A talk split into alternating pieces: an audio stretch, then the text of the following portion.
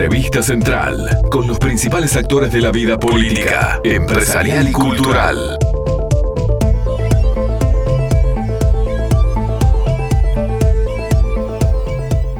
Se vienen las elecciones en el colegio médico, bueno, y nosotros vamos a tratar también de meternos un poquito en, en cómo va ese proceso electoral y vamos a estar convocando a distintos, distintos médicos que integran listas este, para, ver, para ver, les decía, si se mantiene la actual estructura de poder o si hay algún cambio. Por eso ya está con nosotros a Fernando Repeto, es el candidato de Juntos, la lista 4. Es un profesional orientado a la atención primaria y de gestión sanitaria eh, ha estado en distintos cargos, como por ejemplo director general de ACE, director general de Direcciones Departamentales de Salud, fue director del Pereira Rosell, director de CRAMI, presidente del INAU y su gerente mm, general del Banco de Seguros del Estado. Fernando Repeto, buen día, ¿cómo anda? Muy buenos días, ¿cómo anda Leo? Muy bien, muy bien.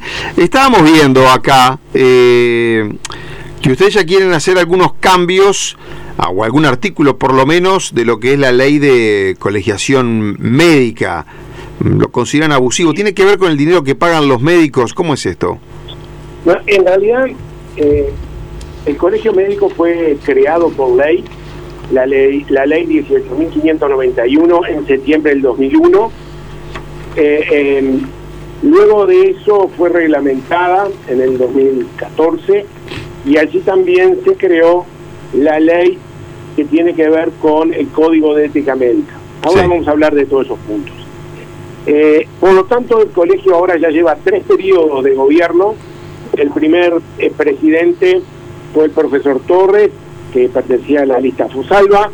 El segundo fue Néstor Campos, de FEMI SAC.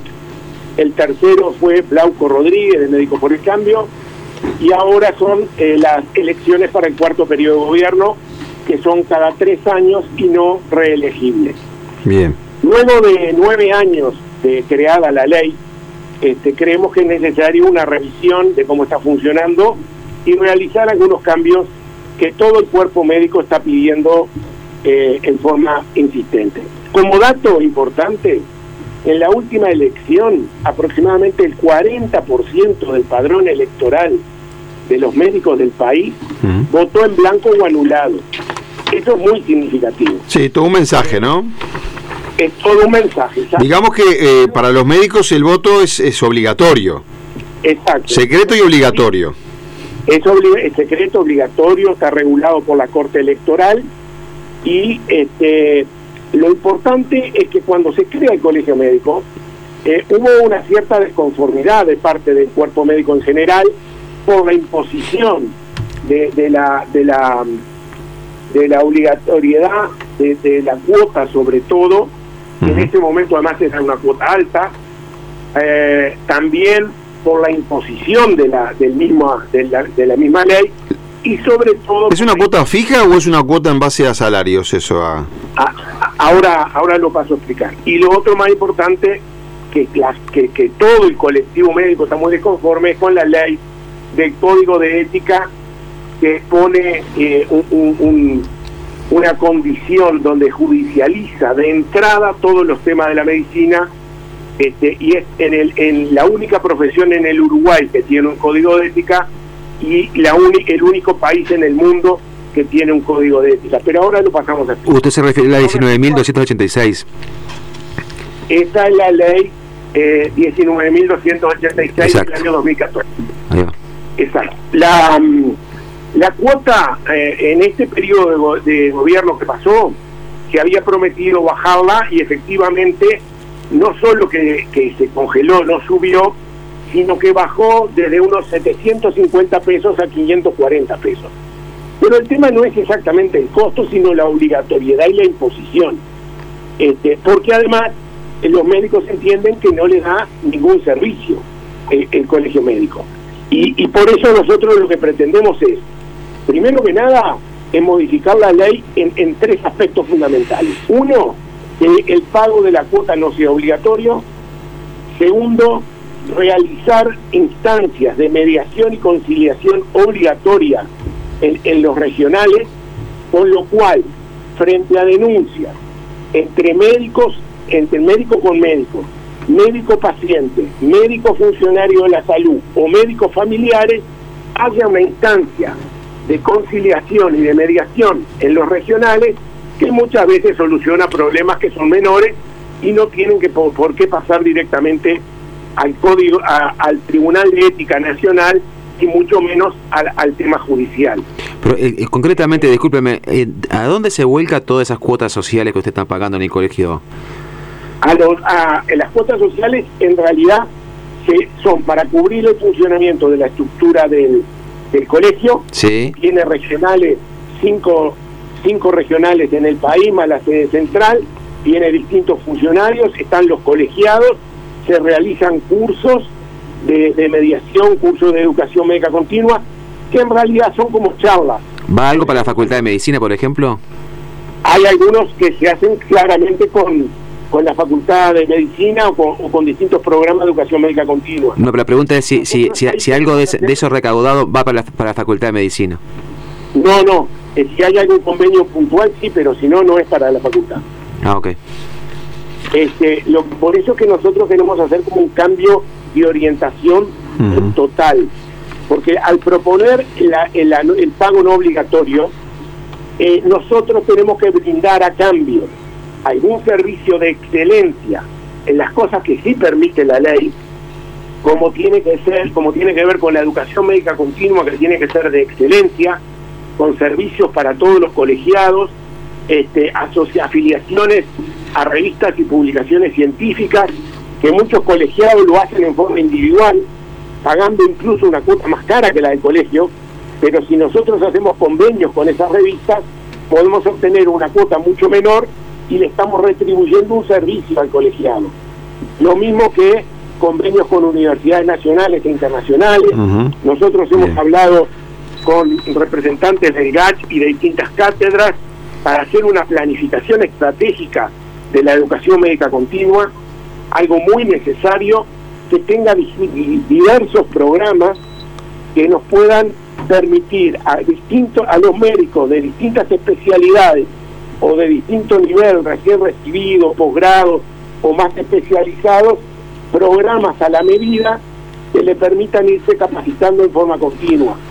Nosotros no estamos de acuerdo con la recertificación obligatoria, los que ya lo están haciendo está perfecto, pero que no sea obligatoria, porque una recertificación obligatoria hace que quienes dirigen este organismo puedan ser algunos iluminados que le quiten el, el título de médico a, cualquier profesional y eso entendemos que no es correcto ni adecuado y estamos en contra. Usted mencionó, eh, repito, a ver si porque planteó hacer algunos cambios si es que usted eh, gana las elecciones, ¿no? Uno es el tema de la cuota, que sea no obligatoria. Otro, las instancias estas de conciliación, mencionó también. Y otro aspecto refería a la ética. Y otro eh, referido a, hay una, la ley esta 19.286 del Código de Ética, también fue impuesta en, en los gobiernos anteriores, solo con los votos de del Frente Amplio con la oposición de los partidos tradicionales, incluso con, con artículos eh, muy profundos de constitucionalistas como Gonzalo Aguirre y Ruizo, que estuvieron e hicieron planteos como que era inconstitucional que se le pudiera quitar el título de médico, que además lo brinda este, la Universidad de la República y se registra en el Ministerio de Salud Pública. Entonces, eh, no podía ser que que, la justicia le pudiera sacar el título de médico.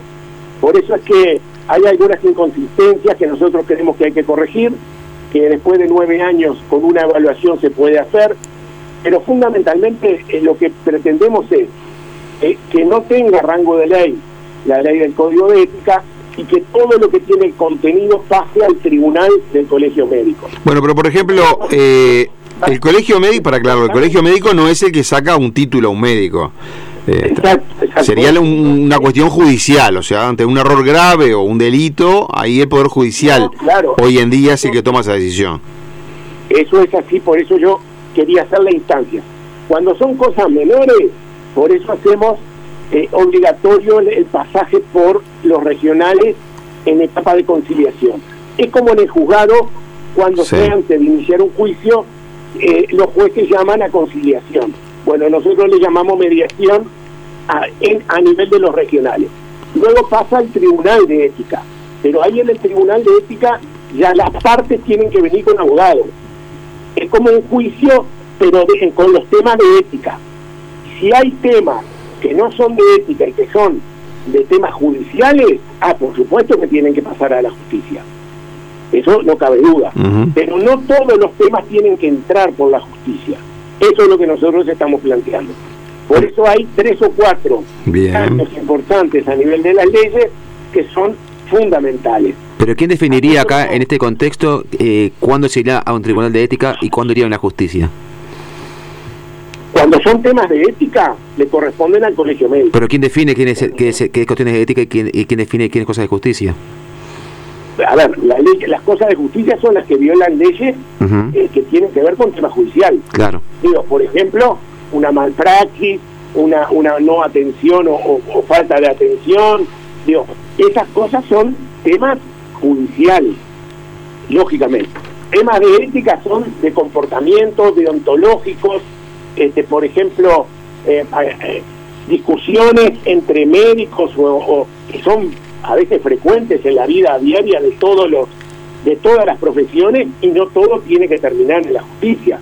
Lo que se puede solucionar dentro de una conciliación o una mediación no tiene ni por qué llegar al tribunal de ética. Hoy, hoy hay muchos, eh, hoy hay muchos problemas, digamos, entre médicos y pacientes que ameritaría eh, la existencia de estas instancias de conciliación? Han, han, habido distintas, distintas instancias, porque esto contempla no solo problemas entre médicos, sino entre médicos y, por ejemplo, personal de la salud. Si algún personal de la salud sienta que puede estar este, o destratado o, que ha tenido problemas en el relacionamiento y lo puede plantear en, en, esta, en esta instancia de mediación, incluso en el Tribunal de Ética, o entre médicos y pacientes o entre médicos y la familia. Entonces muchas de estas instancias, a veces con una mediación, se puede corregir y no es necesario llegar a un nivel judicial. Bien. Este, cuando no se solucionan, pasan a una instancia superior. En este caso, el tribunal, el tribunal de ética del colegio médico. Y si no se solucionan acá, siempre está abierta la puerta de la de la justicia. O sea que nosotros no, no negamos eso, sino que decimos que no es por ahí por donde tenemos que empezar. Y eso Las... es la mayoría del colectivo médico eh, frente a esta imposición que es rechazada y por eso tenemos ese altísimo nivel de, de, voto en blanco o anulado. El sindicato médico también tiene un tribunal de ética, estaba pensando. O sea, el colegio médico, médico tiene, el sindicato médico tiene. no sé si son complementarios o son distintos a, son distintos. En realidad, el que tiene por ley las atribuciones de los temas de ética, bioética, de ontología, todo lo que tiene que ver con el arte y con los derechos del médico, eso tiene que ver, son potestades del colegio médico, lo mismo que la educación médica continua. Bien. Son potestades de, por ley del colegio médico. El colegio médico no tiene potestades de eh, intervenir en temas gremiales, salariales, que esos son temas de los gremios. Del sindicato. Del SMU, como de FEMI, como de la FAC o las otras sociedades científicas gremiales. Las, para aclararlo, capaz que los médicos que están más informados lo van sabiendo, sí, porque ustedes están haciendo también campaña y eso genera mucha información. Eh, las elecciones son el 27 de agosto, elecciones en el colegio médico. Se van a renovar en forma íntegra todos los órganos directivos, como el Consejo Nacional, allí son nueve cargos, los consejos regionales sur, oeste, norte, este y Montevideo, son cinco cargos cada uno. Ahí está. El mandato es por tres años, vamos a ir aclarando eso también. Y bueno, eh, después, y el voto es secreto y obligatorio. Exacto. Ahí está. Dígame una cosa, para terminar, repito, usted va por eh, la lista 4, eh, juntos es el, ¿no? Sí, eh, en realidad es una nueva lista que se armó entre tres agrupaciones que Sí. habían votado diferente, pero que nos juntamos para una propuesta común, para una plataforma común, y ya fuimos eh, juntos en, en las elecciones del sindicato médico Sí. y ahora nos presentamos al colegio. Yo en la elección anterior iba en un acuerdo por la lista 35, en un acuerdo entre CENI y Sindicato Médico del Uruguay. Y en el Sindicato Médico del Uruguay participamos cuatro agrupaciones. Forsalva, Gremialismo Auténtico, Unión Gremial Médica y Médicos Independientes. En esa elección y en ese acuerdo yo fui electo consejero por la Regional Sur, pero íbamos juntos con la Fosalva y con FEMI. Ahora es diferente, nosotros formamos tres agrupaciones que son eh, Médicos por el Cambio, Médicos Independientes y Unión Gremial Médica. Y estas agrupaciones fueron las que conformamos este, este nuevo grupo que se llama Juntos, que fue a la elección del SMU y ahora nos presentamos a la elección del el Colegio Médico, pretendiendo hacer un cambio total en la orientación que se viene llevando en forma histórica del colegio. Eh, tenemos que brindar una gran cantidad de servicios y de retribuciones a, a los colegiados que sientan orgullo de estar colegiados. En otros países los colegios médicos tienen años de, de creados. Acá recién van nueve años. Sí, acá es nuevo. Nosotros, si nosotros no modificamos la forma de prestación y no jerarquizamos el, el ser afiliado al colegio médico, ese, no vamos a lograr que los, que los médicos respalden este proyecto. Muy bien. Por eso es que pretendemos tantos cambios. Y me faltaron dos temas que son fundamentales. No, es que nos quedamos sin tiempo, respeto, porque se nos terminó el programa. Ah, el nombre, el nombre de los títulos. ¿no? A ver. Bien pro, bien pro que salud integral de los médicos y retiro médico saludable. Esos son temas muy, pero muy importantes. Lo iremos hablando. Eh, Fernando Repeto va encabezando la lista 4 juntos para estas elecciones en el Colegio Médico del Uruguay. Obviamente va acompañado, estoy, estoy viendo los titulares acá la lista, ¿no? Fernando Repeto, después Gerardo de Guren, Nicolás de Paula, Carlos Ratino, Osvaldo Barrios, Cecilia Hackenbruch. Bueno, y allí sigan los que se van postulando. Gracias por hoy, por habernos atendido y mucha suerte. Que pase bien. Muy bien, muchas gracias. Un gusto. Hasta luego. Vamos a estar también llamando nosotros a, a médicos de otras listas para estas elecciones que se vienen en el colegio médico. Por FM Hit, un periodístico a tu medida, con Leonardo Luzzi, Jorge Gatti, Diego López de Aro y Andrés Fariña.